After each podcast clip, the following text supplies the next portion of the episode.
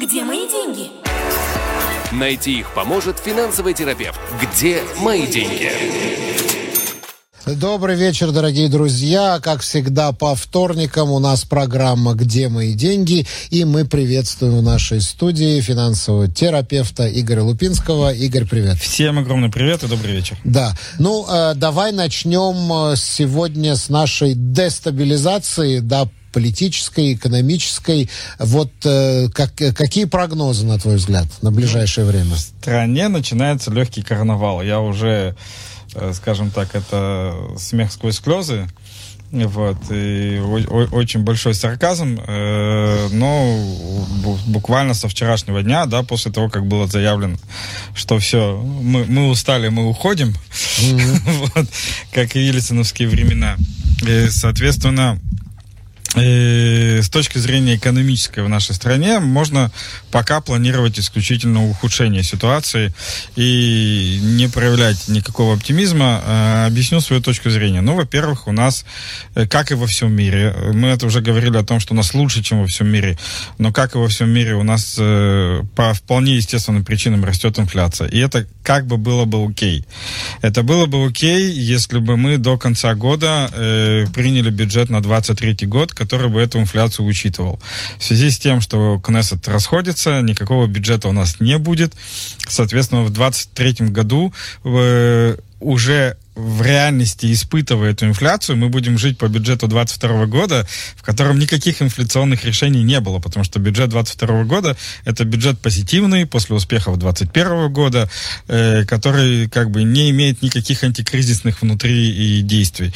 Соответственно, нам э, новому, вернее так, э, даже если нам повезет, и мы в октябре э, выберем э, кого-то, кто кому повезет собрать правительство, они не успеют, им придется слишком резко э, принимать какие-то, скажем так, реформенные решения, потому что быстро провести бюджет и быстро среагировать на то, что происходит сейчас в стране, не получится.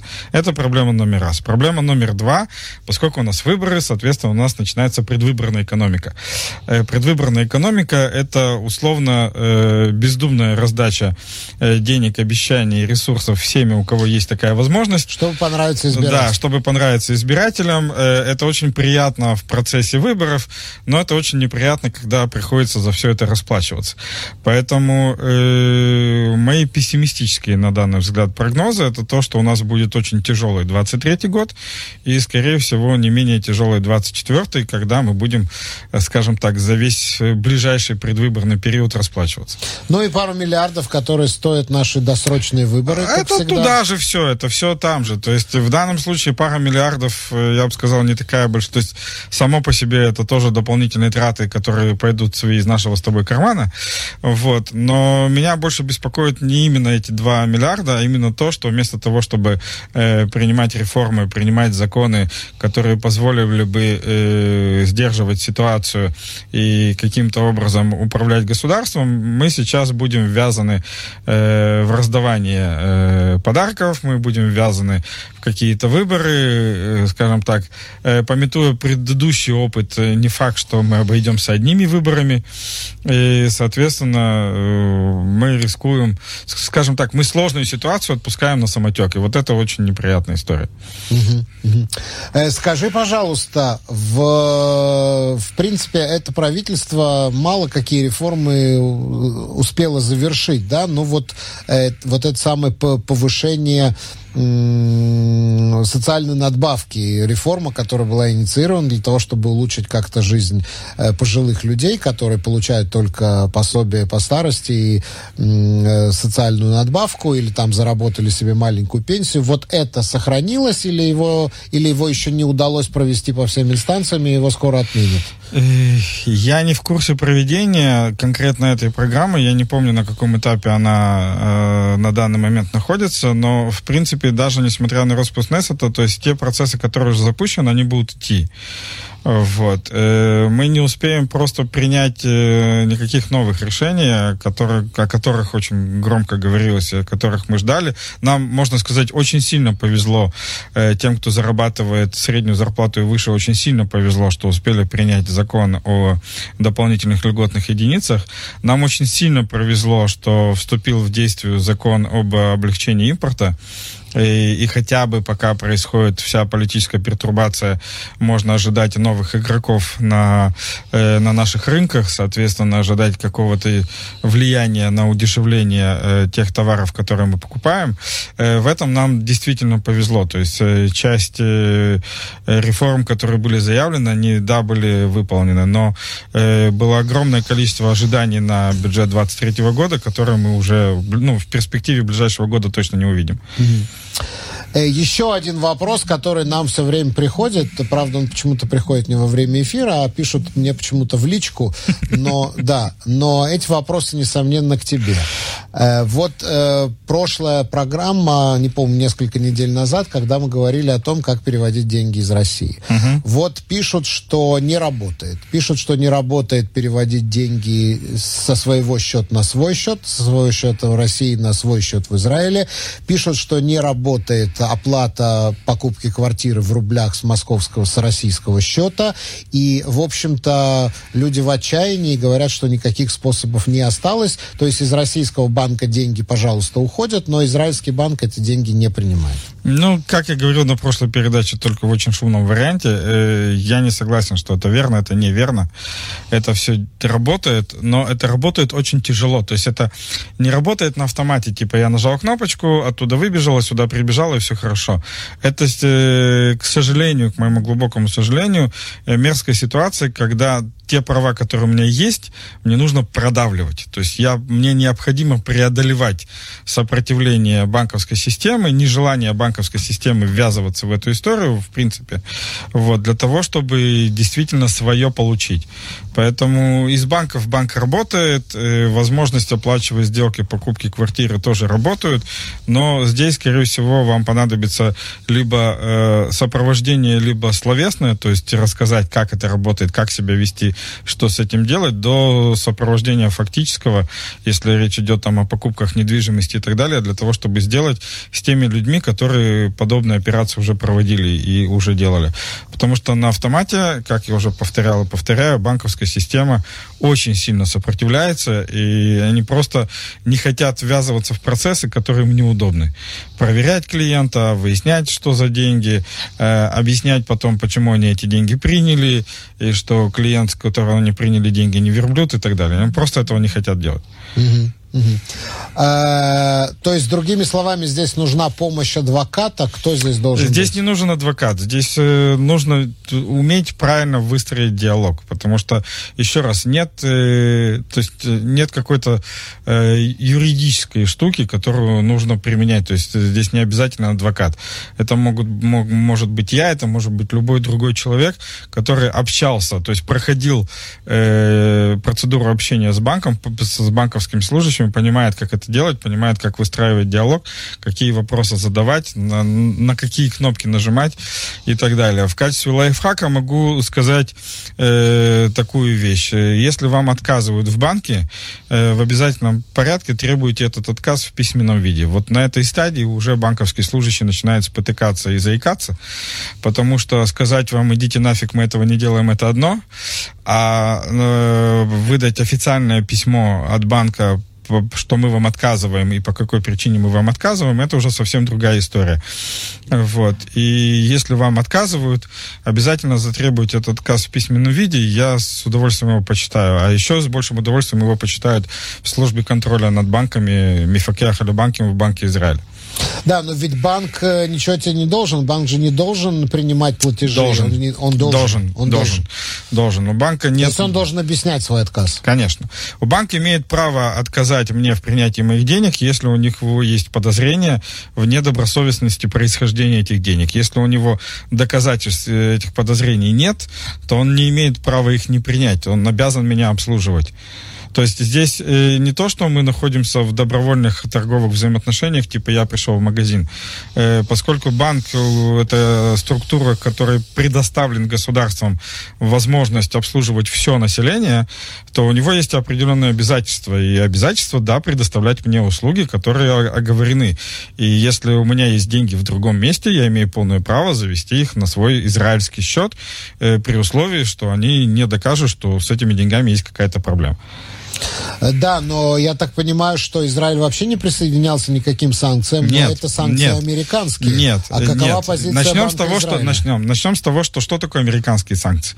Американские санкции не направлены против граждан страны. Ни одна страна, ни штаты, никто не вводил санкции против России. Санкции были введены против определенных структур Против и против определенных определенных банков. людей. И определенных банков. Э, Нет, ну я говорю определенных структур, в данном случае это в том числе и банки, это, это и коммерческие структуры, некоторые банки и так далее. Вот, и против определенных людей. Теперь, если я не являюсь человеком, против которого ввели санкции, если мои деньги находятся в банке, против которого не вводили санкции, нет никаких причин, чтобы Израиль отказал мне, или для Израиля любая другая страна отказала мне в пользовании своими деньгами. Вот. Израиль не присоединялся ни к одним санкциям, не вводил никаких своих санкций. И проблема заключается в том, что Израиль не высказывал никакого мнения. То есть вот пока Банк Израиля молчит, у нас э, эта хренотень не происходит. Но молчание Банка Израиля в данном случае положительное. То есть они не говорят не принимаем под любым раскладом, они не смогут этого сказать. И они не говорят, не принимаем под любым раскладом. И этого они тоже не смогут сказать. И они остаются на позиции, ребята, вы банк, проверяйте клиента, проверяйте индивидуально, что происходит, и на основании этого принимайте решения. И поскольку банки не хотят работать, им проще сказать, идите нафиг, э, мы не принимаем санкции, война. Я каждый раз, когда слышу это, меня аж передергивает. Вот, поэтому в идеале лучше, если у вас такая ситуация, придите заранее, посоветуйтесь. Если вы уже в ней и вам отказывают, просите письменный отказ. Я с удовольствием его почитаю. Пока А, нет письмен... То есть они должны либо совершить действие, либо дать письменный отказ. А какая позиция Центробанка, Банка Израиля? Э, проверяем каждого индивидуально. Проверяем если, каждого индивидуально. Да, если нет никаких подозрений, вы обязаны э, давать обслуживание клиенту. Ну, тоже потому что вот, да, сама эта санкционная логика, я не понимаю, если э, цель этих санкций лишить Россию средств продолжать войну, то почему же вы не разрешаете вывозить деньги из России? Это здесь же, нет, еще раз, здесь нет никакой логики. это же деньги оттуда вывозятся. Цель, цель, э, санкционная логика – это затруднить деятельность тем структурам, э, которые нам не нравятся. Окей? Э, затру- затруднить деятельность э, банковскую, затруднить деятельность олигархическую, э, скажем так, ухудшить жизнь политикам, от которых зависит принятие решения и так далее. Но, опять-таки, это все очень персональная история. Это не направлено против страны или против граждан и так далее.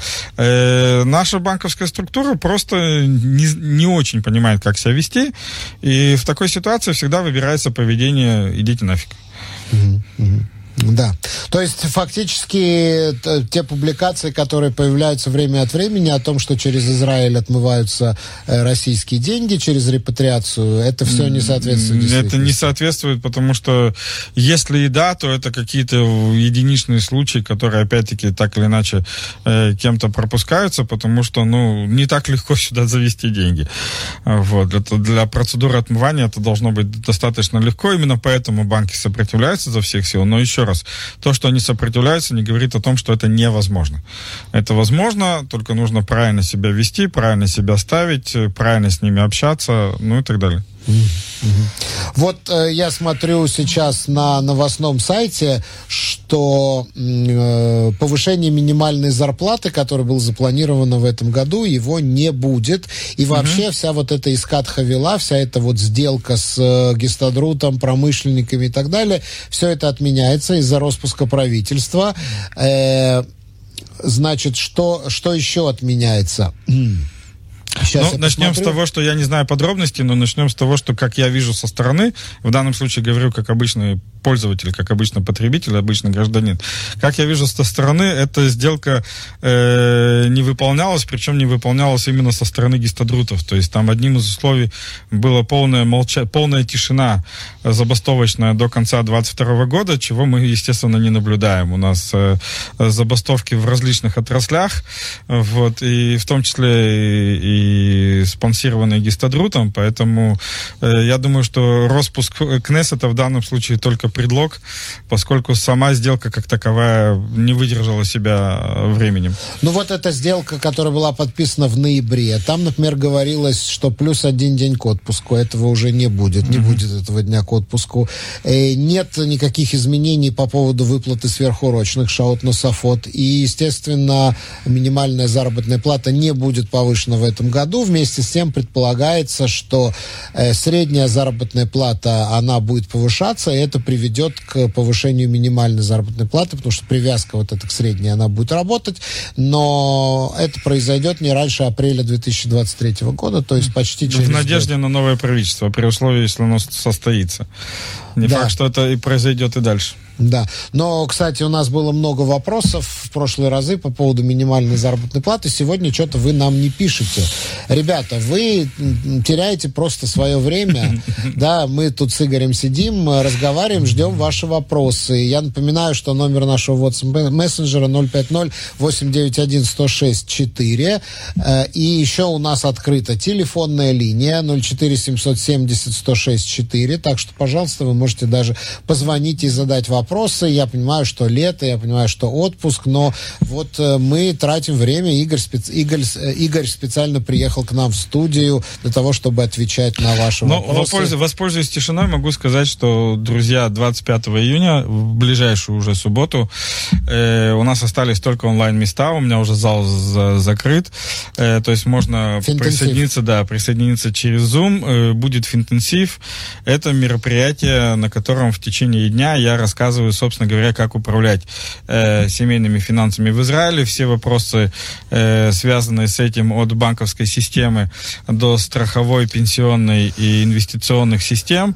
И в данном случае это будет такой, э, можно сказать, антикризисный финтенсив, потому что э, инфляция 4% э, звучит вроде просто, но если вы жили в ноль, до сегодняшнего момента, то к концу этого года вы 100% будете в минусе ровно на 4%. Mm-hmm. Потому что доходы ваши не увеличатся, а расходы увеличатся гарантированно.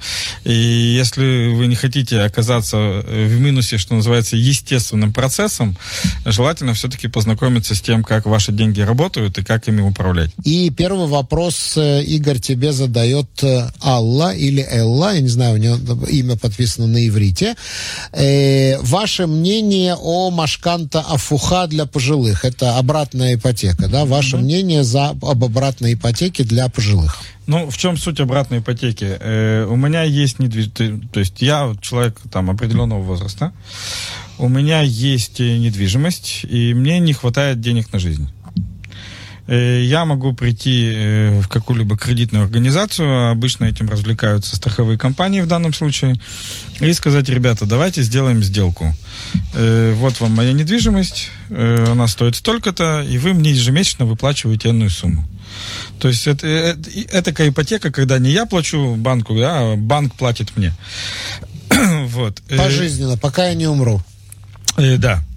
Вот. Соответственно, кредитная организация высчитывает э, ту сумму, которую ей выгодно в данном случае платить, и выплачивает. Э, в принципе, э, для людей, которые не очень понимают в управлении деньгами и не хотят с этим никак связываться, при этом обладают активом, им э, хочется пожить чуть-чуть лучше, вполне себе способ улучшить свою жизнь. То есть, подожди, объясни мне, я себе продолжаю спокойно жить в своей квартире, но когда я умираю, мою, мою квартиру забирает банк. Она Да. становится собственностью Да, банка. да. Банк я не могу ее там банк и оставить компания. Нет, все. нет. Я продал квартиру. права. Продал. Я продал квартиру. Почему Если я... я... если я так ее продал фактически, допустим, ну, не дай бог, я не говорю конкретно про себя, человек да, продал вот так квартиру банку, взял это Машканта Афуха, и на следующий день он скончался. Все, банк получает квартиру. Да, именно поэтому да. этим занимаются страховые компании. Ага. Этим не занимаются банки Ну, практически. страховая компания. вот, э, хотя есть банки, которые предлагают подобные сделки. А но если я живу до 120, то, соответственно, страховая компания попадает. Именно поэтому этим занимается страховая компания. У них есть специально обученные люди, которые называются актуары, задача которых оценить э, возможные риски, э, оценить возможные вероятности, и исходя из этих рисков и вероятностей, они именно и предлагают ту сделку, которую они предлагают клиенту. Поэтому каждая подобная сделка, она индивидуальна. Она э, зависит, э, если э, когда я покупаю недвижимость, допустим, и иду за ипотекой, то ипотека в первую очередь зависит от объекта, который я покупаю. То когда я иду в сделку обратной ипотеки, Машканта Фука, то в первую очередь проверяют меня э, мое состояние здоровья, насколько, да, насколько я там протяну, не протяну и так далее. То есть, если вспоминать анекдотическую историю, то есть очень известная мировая история, когда одна дама э, заложила там собственную квартиру, вернее, продала на подобных условиях, и ей там потом еще лет 30 пережила тот период, на который рассчитывали, и там потом родственники того человека продолжали ей выплачивать то, что ей полагалось. Вот такая э, история существует. Но в данном случае страховые компании оценивают собственные риски и предлагают ту выплату, которую они считают адекватной для себя, для того, чтобы не прогадать. Почему я в начале ответа упомянул, что это хорошая история для людей, которые не хотят управлять деньгами? Потому что если я задаюсь вопросом о том, что у меня есть актив, и мне не хватает определенной суммы на жизнь, мне не обязательно ее продавать самым невыгодным способом. То есть, э, то есть если я готов заниматься своими деньгами, то обратная ипотека это самый невыгодный способ. Потому что я могу заложить этот актив, инвестировать деньги и получить необходимый себе денежный поток. Я могу продать этот актив максимально выгодно, не выплачивая кому-то проценты, и проинвестировать эти деньги, и тем самым улучшить э, свой денежный поток, улучшить свое ежемесячное э, как бы, состояние и так далее. То есть у меня есть гораздо больше способов, но при условии, что я готов этим заниматься. Если я не готов этим заниматься, если я боюсь, я не хочу никаких рисков, я просто подписываю бумажку, мне каждый месяц что-то выплачивают, и в конце актив уходит. Вот вся история. Ты знаешь, в Европе, я в 90-е годы жил в Европе, э, там существовало вот то, что, о чем ты сейчас рассказываешь, на уровне частных лиц. То есть вот один мой знакомый, уже покойный ныне, э, очень известный в мире был телеведущий, журналист, он э, купил себе таким образом квартиру в Брюсселе. Там жила бабушка Божия Одуванчик, она была очень пожилая, и он заплатил ей что-то типа 50 тысяч долларов по тамошнему курсу э, заплатил что-то типа 50 тысяч долларов, и потом он каждый месяц что-то около тысячи долларов ей продолжал платить ренту, и вот э, на тот момент, когда э, он мне об этом рассказал, он платил ей уже 5 лет, и говорит, вот не знаю, может быть, завтра умрет, Кто а кого переживет, кто да. кого переживет, да, да, то есть я, э, я думаю, что мы продолжим разговор на эту тему, но вот наш радиослушатель э, снова на линии, я открываю, алло, алло. Алло. Да, здравствуйте, представьтесь, пожалуйста. Добрый вечер, меня зовут Клава, я живу на севере. Очень приятно. вопрос. Э, вот такой вопрос. Я живу в квартире, э, надо мной снимается квартира. Периодически меня заливают. Заливают, то есть идет вода. Это новое, там купили новые люди, которые живут за границей, я так поняла. Есть человек, который, который этим управляет. Э, Я с ним связалась. После... Один раз э, у меня залили, мне сделал, Каблан пришел, сделал мне ремонт мелкий. Э, Сейчас опять залили. Я понимаю, что есть незеля м, надо мной. Я говорила с человеком, который этим занимается. Он сказал, да, да, да. Ну, в принципе, это третий раз уже. И вот что мне делать? Последний раз он просто уже не отвечает. Он говорит, у меня больная мама, у меня нет времени на это все. Это Ну, это частное классно. лицо или это какая-то управляющая компания? Я не могу понять. Ну, у нас просто в районе выкупают верующие люди. А, окей. В. Ну, Есть люди, которые Это вопрос э, больше юридический в данном случае, чем финансовый. Понятное дело, что... Э, смотрите, я чуть-чуть с другой стороны подойду. Вот я когда своих студентов обучаю, то есть людей, которые э, работают по такой же профессии, что и я, я им объясняю, что это не совсем интуитивно, но на самом деле ответственность за происходящее всегда лежит на том лице, которому это непосредственно нужно. То есть вроде как заливают вас, то есть по идее кто-то должен прийти и что-то такое счастливое для вас сделать, но по факту э, ответственность на том, чтобы вас перестали заливать, лежит на вас. То есть э, э, вы не можете пускать эту ситуацию на самотек, естественно, никоим образом, потому что у вас портится э, все в квартире. Вот. Но вопрос, вопрос, вопрос юридический. То есть, во-первых, э, предупредите ребят желательно письменно. В наше время письменно это может быть и WhatsApp. Да. Вот. Э, желательно письменно, что вас э, подобная ситуация не устраивает, и вы требуете в течение определенного срока, там, условно, неделя э, или там месяц, э, решить, да, реши- решите этот вопрос раз и навсегда, для того, чтобы это не повторялось, и вы оставляете за собой право э, обратиться в суд, если э, данное не произойдет. Клава, После этого... Скажите, а хозяин квартиры, я так понимаю, что это съемная квартира, хозяин квартиры никак не хочет поучаствовать в решении проблемы? Проблема такая, что когда я говорила с тем, кто управляет этой квартирой, попросила данные хозяев, он говорит, у меня, я тебе данных не даю. Нет, Я нет, хозяин вашей квартиры, вашей, где вы живете. Я так понимаю, что у вас А моя съемная. Нет, это А ее это, собственно. Это А, ее собственность, собственное, да. Это собственное, тогда понимаю. Вот. э, А, он- Я обращалась в свою Он, нет, смотрите, все очень просто. Если он вам не предоставляет данные хозяев квартиры, значит, он берет ответственность за происходящее На на, себя, себя. Значит, да. вы подаете в суд на него. Э, Поэтому э, первый шаг это вы письменно, э, офи- официальным тоном абсолютно предупреждаете его о том, что вас эта ситуация не устраивает. Вы его просите в определенные сроки э, решить. И если этого не происходит, э, вы будете вынуждены обратиться в, там, дальше по инстанциям. Э, если Скажи этого... мне, а разве нельзя пробить по табу, кто хозяин квартиры? Да Я думаю, можно, что мо- можно. можно все, конечно. А как, а как? Что, У меня что? нет табу. Не, не. Табу А, это кадастр, это земельный кадастр. Офи- Да, официальный да. по, по- по адресу квартиры можно получить данные, кто является владельцем этой квартиры. На кого но это, записана? да, но это уже следующий шаг. То есть второй шаг, если на вас не реагируют, э, найдите адвоката. Обычно письмо от адвоката э, укладывается там в рамки от э, 300 до 800 шекелей, в зависимости от аппетитов, вот, которые впоследствии можно получить тоже со второй стороны. Вот, и просите просто тот же самый текст, который я только что озвучил, но написать уже от лица адвоката с адвокатской подписью. Обычно на этом шаге уже начинают реагировать гораздо активнее, когда видят письмо. А? Я перебью, я, я перебью. У меня проблема, что есть только имя этого человека, его телефон, больше данных его нету. Я с ним по WhatsApp переписываюсь. Это достаточно. Этого, доста- этого вполне достаточно. Этого вполне достаточно. Во-первых, э, можно будет точно так же при желании вытащить его подробные данные. Во-вторых, э, может быть написать письмо и положить э, в том числе в почтовый ящик своим соседям. Э, Вот. Э, Точно так же дать э, в WhatsApp адвокату, и адвокат от себя напишет уже текст. То есть, когда в, э, внизу в конце письма есть приписка адвокат, реакция уже совсем другая. Вот. Ну и, естественно, если второй шаг не возымеет действий, я думаю, что этот адвокат с удовольствием сходит в суд и заработает свой гонорар.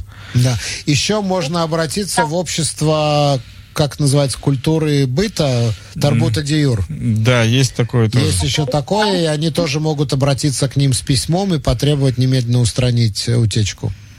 Окей, спасибо большое. Хорошо, Спасибо Юлия. за звоночек. Спасибо, Клава. Желаем вам э, скорейшего решения этой И сухого проблемы. потолка. И сухого потолка, Да, да. это уже стало навязчивой идеей.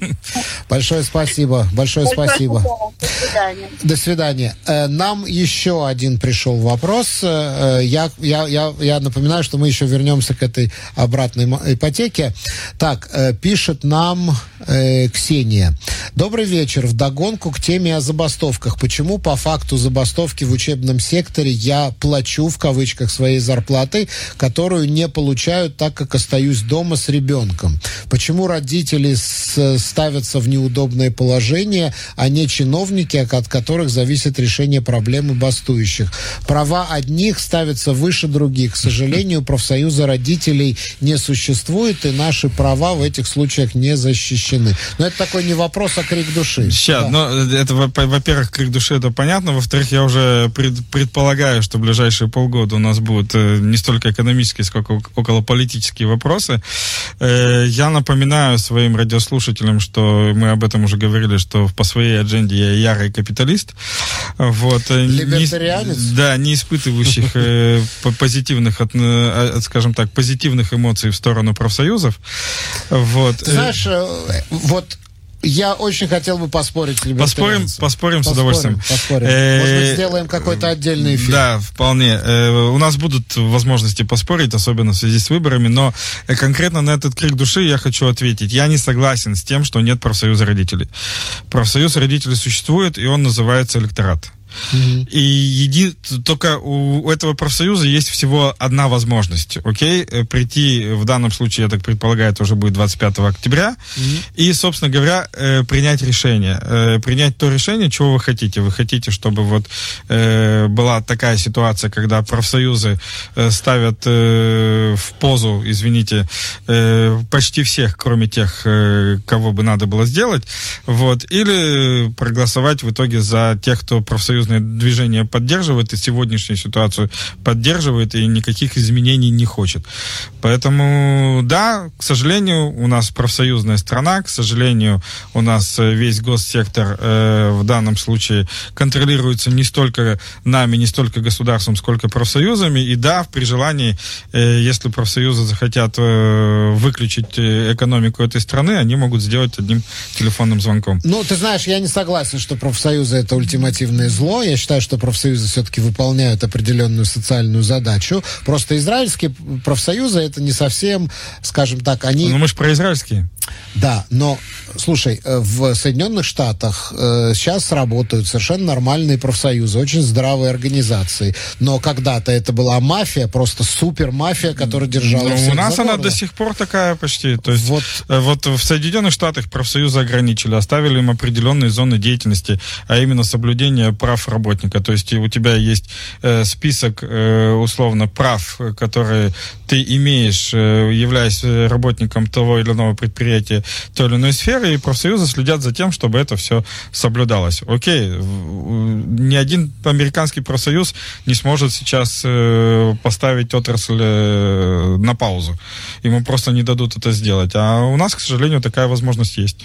Так, у нас есть еще один радиослушатель на линии. Я только хочу напомнить, друзья, что наша телефонная линия 04 770 106 4. Пожалуйста, можете звонить нам прямо в эфир. И WhatsApp Messenger 050 891 106 4. А э, у нас на линии следующий радиослушатель. Алло. Да, добрый день. Меня зовут Александр. Очень приятно. Пожалуйста.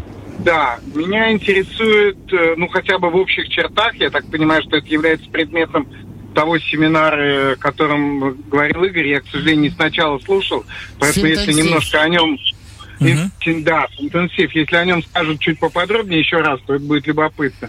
Меня интересуют способы и возможности инвестирования э, в Израиле, то есть увеличение денег, которых у тебя и так немного.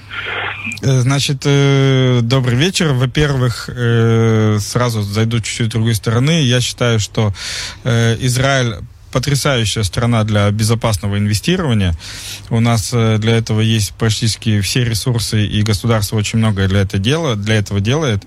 Э, об этом действительно пойдет речь на Финтенсиве. Финтенсив — это мероприятие одного дня. Э, это суббота, ближайшая это, это суббота 25 июня, вот, на которой я даю э, всю систему управления личными финансами в Израиле, а поскольку э, по моей логике инвестирование — это обязательная часть семейного бюджета, соответственно, мы будем говорить и про инвестирование тоже, как к нему подходить, как принимать решения, какие для этого в Израиле есть инструменты и так далее. Потому что э, как раз-таки, учитывая общую дороговизность жизни и рост этой дороговизны жизни, если мы не будем пользоваться инвестированием для увеличения своего капитала, мы, как в Алисе в стране чудес, постоянно будем играть в догонялки. Mm-hmm. Поэтому для того, чтобы двигаться Это... вперед, надо быстро бежать. Стоять на месте невозможно. Да. Нет, наоборот, чтобы Это оставаться на месте надо... Нет, чтобы оставаться на месте надо идти, а если да. мы хотим продвигаться, то надо, надо бежать. быстро бежать, да. Да, вот. Да, это платное мероприятие. Можно чуть подробнее? Э, я, если честно, Где, не помню... или ссылку на сайт, или... Э, да, я, если честно, не помню цену. У меня этим занимается специальная замечательная команда заботы. Я могу сказать э, номер телефона 053-712-2236. Туда можно написать на WhatsApp, и вам с удовольствием все расскажут. Или э, найти в Фейсбуке нашу страницу, она называется «Где мои деньги?». Так же, вот. как и эта программа. Да, так же, как эта программа. Стра- именно страница э, в Фейсбуке «Где мои деньги?». Вот, и там будет полно информации про Финтенсив. Сейчас весь последний месяц мы об этом только и говорим. Но ты говорил, что остались места только онлайн. онлайн да. да, места остались офлайн, мест. да. Весь офис мы уже заполнили, осталась только возможность э, смотреть через Zoom. Угу. Хорошо, спасибо. Спасибо, Александр, спасибо за звоночек. Всего доброго. Э, так, а у нас следующий вопрос. Э, который, ну, он не совсем, по-моему, финансовый, но я думаю, что есть что обсудить. Значит, пишет нам, секунду, Сергей. Э, я снимаю квартиру. В течение прошлого года хозяину пришлось ремонтировать два кондиционера. После ремонта второго кондиционера, э, который стоил недешево, хозяин сказал, что повышает квартплату и повысил. Имеет ли он такое право? Какой максимальный процент, на который хозяин может поднять квартплату? Э, ну, для начала здесь не хватает некоторых деталей. То есть, э, если хозяин поднял квартплату по ходу договора, то он, естественно, не имеет на это никакого права. Да, то есть, вот. если у вас договор подписан на определенную сумму, хозяин да. не может да, поднять цену. Да, да, да. И если повышение произошло э, просто от договора к договору, то есть от одного периода к другому периоду, то тогда понятно желание... Скажем, перед продлением. Да, понятно желание хозяина учитывать э, все инфляционные процессы и все свои расходы. Да, Я... вот он пишет, при перед подписании. Да, да, да, я могу сказать, что я буквально недавно, то есть у меня через месяц э, продлевается договор на съем, и я пару дней назад получил от своего хозяина тоже письмо с тем, что так, мол, так, вот это такие-то, такие-то, такие-то обстоятельства, вот, и я буду вынужден там повысить цену, повысить цену настолько-то, и насколько тебя это устраивает, не устраивает, и, и что будем делать. И э, в данном случае, да, имеет полное право. Э, у нас, в принципе, в стране существует следующая ситуация. Э, когда-то, скажем так, до, если мне не изменяет память, 17 года, э, тут был вообще полнейший хаос, то есть э, хозяин квартиры мог прийти и сказать, что, окей, вчера она стоила 3, завтра она стоит 6, и меня, извините, не волнует, что вы хотите с этим делать. То есть повышение могло быть абсолютно любое. В семнадцатом году, если мне изменяет память, я могу ошибаться, был принят вроде как замечательный закон о так называемом достойном съеме, Хокс Хироту Геннет, Э, в котором прописано, опять-таки, э, если я не ошибаюсь, что максимально возможное повышение не должно превышать 5% от стоимости квартиры в год. Но это, по-моему, рекомендательный такой Да, закон. вот проблема в том, что это он абсолютно беззубый закон. То есть он классный, там все прописано, там прописан, как должен выглядеть договор на съем, там прописаны все взаимоотношения съемщика с арендодателем, и там забыли один замечательный пункт. А где наказание? То есть в этом законе нет э, наказания никакого наказание за нарушение его, за, за его нарушение. Поэтому э, кто хочет, э, принимает его в расчет, кто не хочет, не принимает его в расчет. Э, соответственно, скажем так, адекватное повышение, это повышение, которое э, более, укладывается более-менее в 5% в год, ну или в принципе э, это то, что происходит сейчас с инфляцией, допустим. Вот, ну, вот Сергей пишет, во всех договорах сегодня прописано, что запрещено лоле фи хока ганата даяр. Это не, Не, то. не, не, это не это то, не вообще то, не не то, то. не то. Хока ганата даяр это закон защиты жильца. Это было принято еще в социалистические времена Нет, Хока. Ганата Даяр – это такая сказка, про которую То можно есть я только... приехал в Израиль более 30 лет назад, уже тогда везде Он писали, уже тогда что... везде Нет, что, да, не Хока распространяется. Ганата Даяр – это социалистическая сказка конца 60-х годов, по Даже которому, раньше, по-моему, по, 50-х. по- по которому, кстати, он действует до сих пор. И... Кто живет по этому договору, да. Не-не-не, он, я сейчас расскажу. Он действует до сих пор, и в государственном секторе он действует до сих пор. И то, что происходит, что вот э, есть возможность дешево выкупить амидаровские квартиры, это э, по, по закону э, об охране жильца. Ну так вот, Суть- суть- амидаровские да-да-да, квартиры, это да-да-да, есть да. этот... Да, суть закона об охране жильца просто потрясающая. Расскажу нашим радиослушателям ради, что называется, общей эрудиции. Он говорил о том, что если вы проживаете в определенном в определенной квартире э, дольше определенного времени, то вы имеете право выкупить эту квартиру с учетом всех тех денег, которые вы заплатили за съем. За всю жизнь. То есть по факту съем превращался в ипотеку. Да. Это потрясающе. Это просто, ну, сказка, о которой можно только мечтать. но- Сказки израильского да, социализма. да, но, к сожалению, это осталось э, примерно в книжках братьев Грим уже, и, естественно, не работает. Но в любом договоре на съеме прописано, да, что мы не признаем, собственно говоря, этот закон и согласие обеих сторон, что да, э, по этому закону мы с вами общаться не будем. Мы же сейчас говорим о законе 17 года, о законе э, так называемого, как я уже сказал, достойного съема, где прописаны все взаимоотношения. Его желательно очень почитать, то есть найти в интернете и почитать для, для понимания, что с точки зрения израильского законодательства считается разумным, на что неразумным. Но, как я уже сказал, к сожалению, у этого закона нет зубов. То есть, если вы недостаточно ассертивны для того, чтобы доказать свою позицию, если вы готовы снимать жилье любой ценой, то вы предоставляете своему, условно, хозяину своего жилья практически любые возможности, к сожалению. Да. Э, я, э, да. Вот э, меня просто Сергей спрашивает, как этот закон называется на иврите. Хокс хирут огедет. Но, э, опять же, он не обязательный. По этому закону вы не можете привлечь хозяина К квартиры да. никакой ответственности. Но, в принципе, Сергей, вот я не понимаю такую вещь. Вы пишете, что два кондиционера и какой-то был супер дорогой ремонт. Как это может быть? Кондиционер сегодня новый стоит, ну, тысячу шекелей, ну, с установкой полторы тысячи. Что там за какие-то такие золотые кондиционеры? Нет, ну если это какой-нибудь кондиционер, то, что называется эм, центральный, централизованный кондиционер, мозган Меркази на пятикомнатную квартиру, это может быть серьезное вложение. 1200 переустановка. 1200 шекелей переустановка, и значит, он вам на 100 шекелей в месяц повысит, если он, значит, аргументирует это ремонтом кондиционера. Нет, ну это веселье, конечно. Ну, 100 тысяч Нет, 100 к сожалению, 100 еще раз, к, месяц. сож- к сожалению, давайте так, у нас есть в стране, к большому моему сожалению, кучка э, неотрегулированных областей, и съем жилья это одна из этих областей, она очень сильно напоминает Дикий Запад, особенно чем ближе мы к центру, тем диче, э, ди- ди- Дичее. дичее этот Запад, да, и, и здесь без э, внутренней э, подготовки, без какой-то внутренней уверенности, без понимания того, что ты хочешь, и умения доказывать свою позицию, будет очень дорого.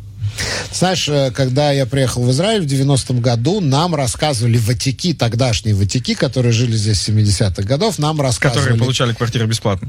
Вот я об этом хочу рассказать, про израильский социалистический рай. Да, парень демобилизовался из армии, и там через месяц буквально его срочно вызывают в военкомат и говорят, слушай, вот э, ты как демобилизованный солдат э, имеешь право купить квартиру, мы тебе даем скидку, мы тебе даем ипотеку, армия дает ему ипотеку, там какие-то деньги были э, нереальные. Он говорит, не хочу, ну вот поезжай, посмотри. Он поехал, говорит, какие-то пески, ничего нет вокруг, какие-то дома строятся. Приехал, я не хочу. Его начали уговаривать, уговаривать, потом в конце концов он согласился. Через неделю его опять вызывают в военкомат, он приходит, они говорят, слушай, возьми две квартиры, мы тебе даем две квартиры по цене одной. Да, какая тебе разница? Он говорит, вы с ума сошли, мне одна не нужна, мне есть где жить, вы мне хотите две, в общем, в конце концов уговорили, и сегодня у у него две квартиры в Раматове в Гимель.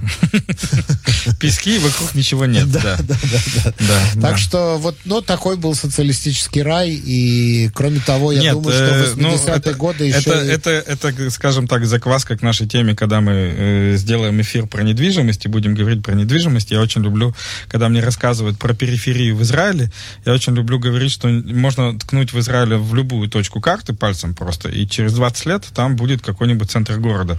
Потому что то, что ты сейчас рассказывал, 70-е Раматов Гивел, байка оста- Оставь 70-е Раматов Гивел, не надо ходить очень далеко. Давай наше время, когда мы приехали в 90-е. У меня была преподавательница моя, которая меня обучала в свое время, рассказывала, они э, тоже практически через кривь и кофе на, на лице с огромным презрением, непонятно вообще э, в какой Тартамке купили квартиру, э, сегодня это Шоом, понимаешь? Да. Шоом. Да. То есть Шоом, кому непонятно, это го- го- город летчиков, да, это элитный город, где недвижимость стоит на уровне Тель-Авива. Э, вот, поэтому ну, так, да. Такая ситуация. 20 лет всего на всего прошло. Так там, я просто лет. хочу напомнить, что еще в 80-х годах был дефолт, когда просто всем израильтянам фактически списали ипотеки, да, то есть так, была такая инфляция, что... 10% ты, в месяц. Огромная была инфляция, и практически у тебя вся твоя ипотека, которая ни к чему не была привязана, да, ты с одной mm-hmm. месячной зарплаты мог закрыть всю ипотеку mm-hmm. и mm-hmm. получить квартиру в свою собственность. Ну да, но тогда очень много строили, тогда же были государственные вот эти концерны, Солен, тогда, Бене, там, та, тогда э, строили больше, чем приезжало. Okay? Да. И, в принципе, бичом израильской строительной промышленности был развал Советского Союза, с одной стороны. С другой стороны, ну, мы приподняли экономику немножко. Да. Все на этом, дорогие друзья, на сегодня наше время подошло к концу. Я благодарю Игоря Лупинского, финансового терапевта, за участие в нашей программе. Игорь, мы прощаемся с тобой на неделю. Всем пока, до встречи. Где деньги? Найти их поможет финансовый терапевт. Где мои деньги?